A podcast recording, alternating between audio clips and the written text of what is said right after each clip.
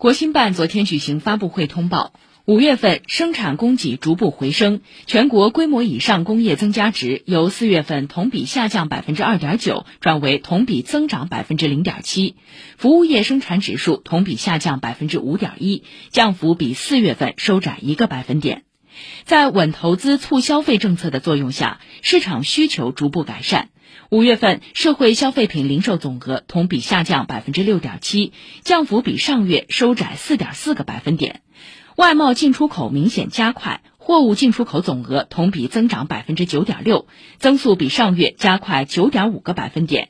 全国城镇调查失业率为百分之五点九，比上月下降零点二个百分点。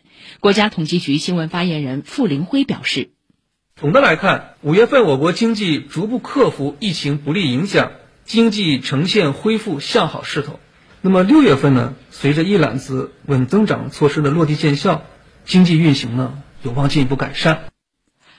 由于国际环境依然复杂严峻，外部不确定性增大，国内经济恢复仍然是初步的。傅林辉指出，疫情冲击对就业的不利影响还没有消除。